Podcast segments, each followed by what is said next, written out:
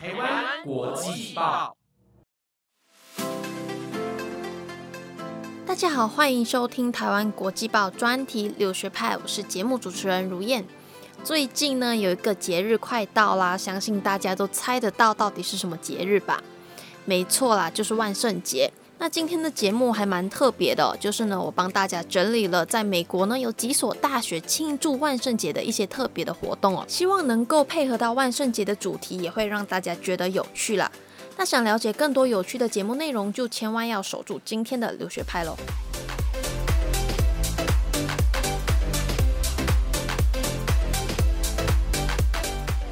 正式进入跟大家分享之前呢，先跟大家简单的介绍一下这个万圣节的由来哦。其实呢，万圣节就是西方国家中的鬼节啦。那万圣节的这个传说其实有非常的多。那其中一个呢，就是传说凯尔特人的部落呢会在十月三十一号把活人杀死，用以祭奠死人的这个习俗哦。那罗马人庆祝丰收节的节日呢，和凯尔特人的仪式结合呢，就会戴着可怕的面具，打扮成一些动物啊，或者是鬼怪。那为的就是希望可以赶走他们四周游荡的这个妖魔鬼怪啦。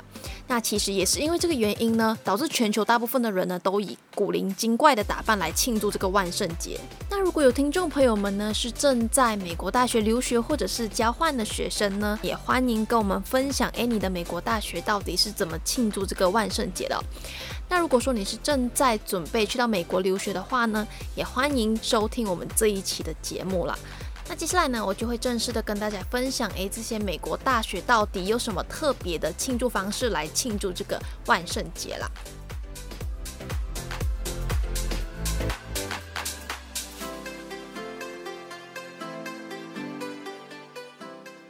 那第一个要跟大家分享的大学呢，就是宾夕法尼亚州立大学哦。那在他们的学校呢，万圣节也可以称为南瓜节。那这所大学呢，也知道啊，就是呢，万圣节其实跟南瓜也是有关系的。所以呢，他们整个的万圣节周末呢，都会围绕着这个主题来展开活动。那其中包含了最有特色的呢，就是速克南瓜比赛啦。那获胜者呢，赢得的这个奖品也是非常的复古，就是传统的绶带。那除了刚才所说有特色的这个速克南瓜比赛之外呢，当然还有一些美食啊、饮料，以及观看一些校园的乐队表演了。那其实呢，这项活动呢，才在宾夕法尼亚州立大学呢举办了两年，但是呢，所有的学生以及老师都非常的喜欢这项的活动。再来第二件大学要跟大家分享的呢，就是哈维马德学院哦。那不知道大家还记不记得，我之前在前几期的时候呢，也有跟大家分享到，就是我对于台湾人会在中秋节烤肉这件事情，感觉还蛮有趣的。但是呢，这所大学呢，就是在万圣节的时候会举办烤肉的这个活动啦。所以呢，我觉得还真的算是蛮新奇的。因为其实说真的啦，我不知道万圣节跟这个烤肉的关联性到底在哪里。或许呢，就是希望可以透过这个万圣节，然后去烤肉，那让大家有个机会借此聚在一起吧。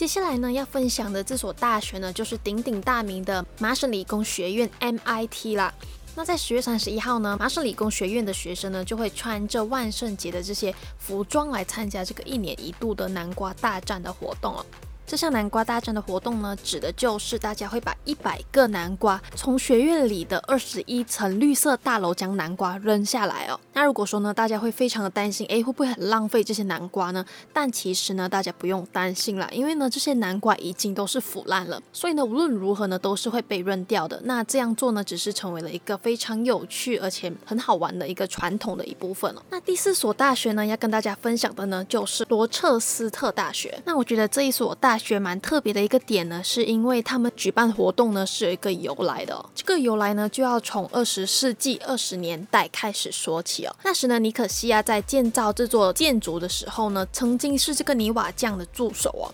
那在修建图书馆的时候呢，他不小心摔了一跤，就从这个一百五十英尺高的地方呢摔死了。那几年之后呢，有一名学生报告啊，他看到了一名男子在顶楼上四处走动。并且向下看。那该名学生呢所描述的这些特征呢，其实呢跟之前不小心摔下楼的彼得尼可西亚的这个特征呢完全的相符。所以呢，大家都会在每年的万圣节的前夕呢，就会举办一场 Scare Fred 这个寻宝游戏。那获胜者呢就可以参观图书馆塔。那在那边呢，大家就可以一起享用苹果酒、甜甜圈以及一些万圣节的美食。同时呢，也可以在这些书堆当中呢进行一场惊险之旅。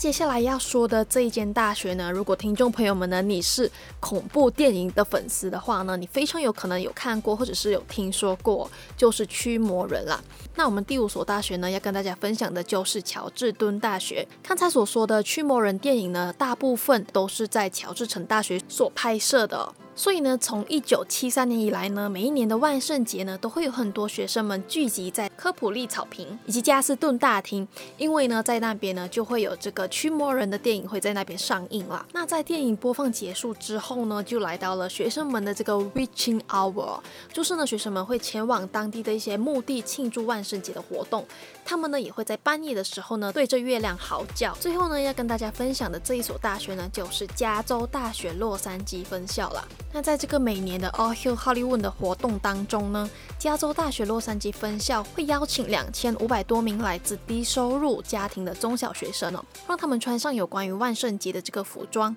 之后呢，在加州大学洛杉矶分校的宿舍里呢，上演不给糖就捣蛋的这个情节。那这个活动呢，最主要的就是为了可以提供这些孩子们一个安全并且友好的空间，让他们呢可以去玩这个不给糖就捣蛋的游戏。那我相信呢，无论是中小学生们或者是大学生们呢，都会觉得这个活动非常的有趣。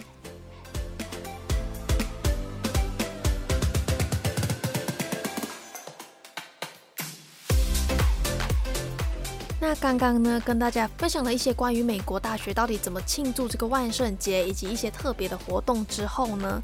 接下来呢，我们会跟大家分享哦，大家可能不知道，在美国万圣节的这个装扮呢，还有讨糖也是有规定的。那其实呢，美国对于在校园内庆祝万圣节的活动呢，有关于服装仪容这件事情呢，是有非常严格的要求。那第一个要求呢，就是不准蒙着脸，必须整张脸呢都必须要外露啦。再来呢，就是不准扮演任何小丑的妆容或者是造型。另外呢，除了你衣服本身之外的配件呢，其他通通不许带进校园哦。哪怕你是美国队长的这个盾牌，或者是星际大战的光剑，通通都不准出现任何武器。还有呢，就是有关于流血啊、暴力、断手断脚、诡异恐怖等等十八禁的装扮，也都不准带进校园。那这些规定呢，最主要的就是希望大家呢，可以在享受这个万圣节的同时呢，还能够保护这学生啊。所以呢，我觉得这些规定也是有必要的。好了，那今天跟大家分享这些美国大学到底怎么庆祝万圣节的节日就到这里了。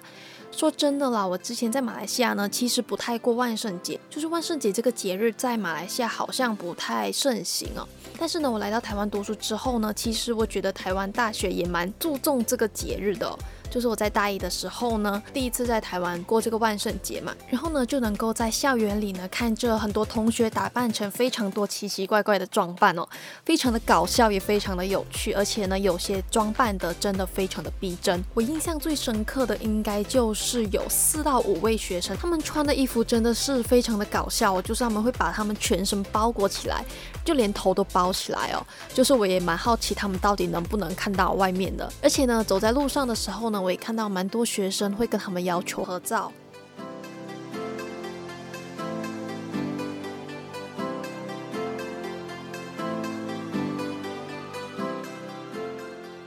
那今天的节目也差不多来到了尾声了，相信呢大家也会觉得说这一期的节目蛮特别的，算是一个万圣节的特辑吧。就是呢希望大家可以更加的了解其他国家到底怎么庆祝这个万圣节哦。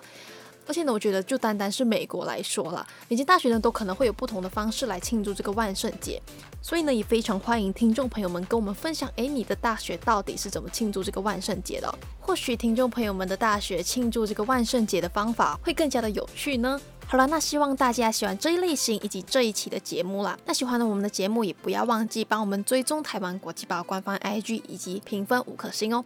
我是如燕，我们下星期再见，拜拜。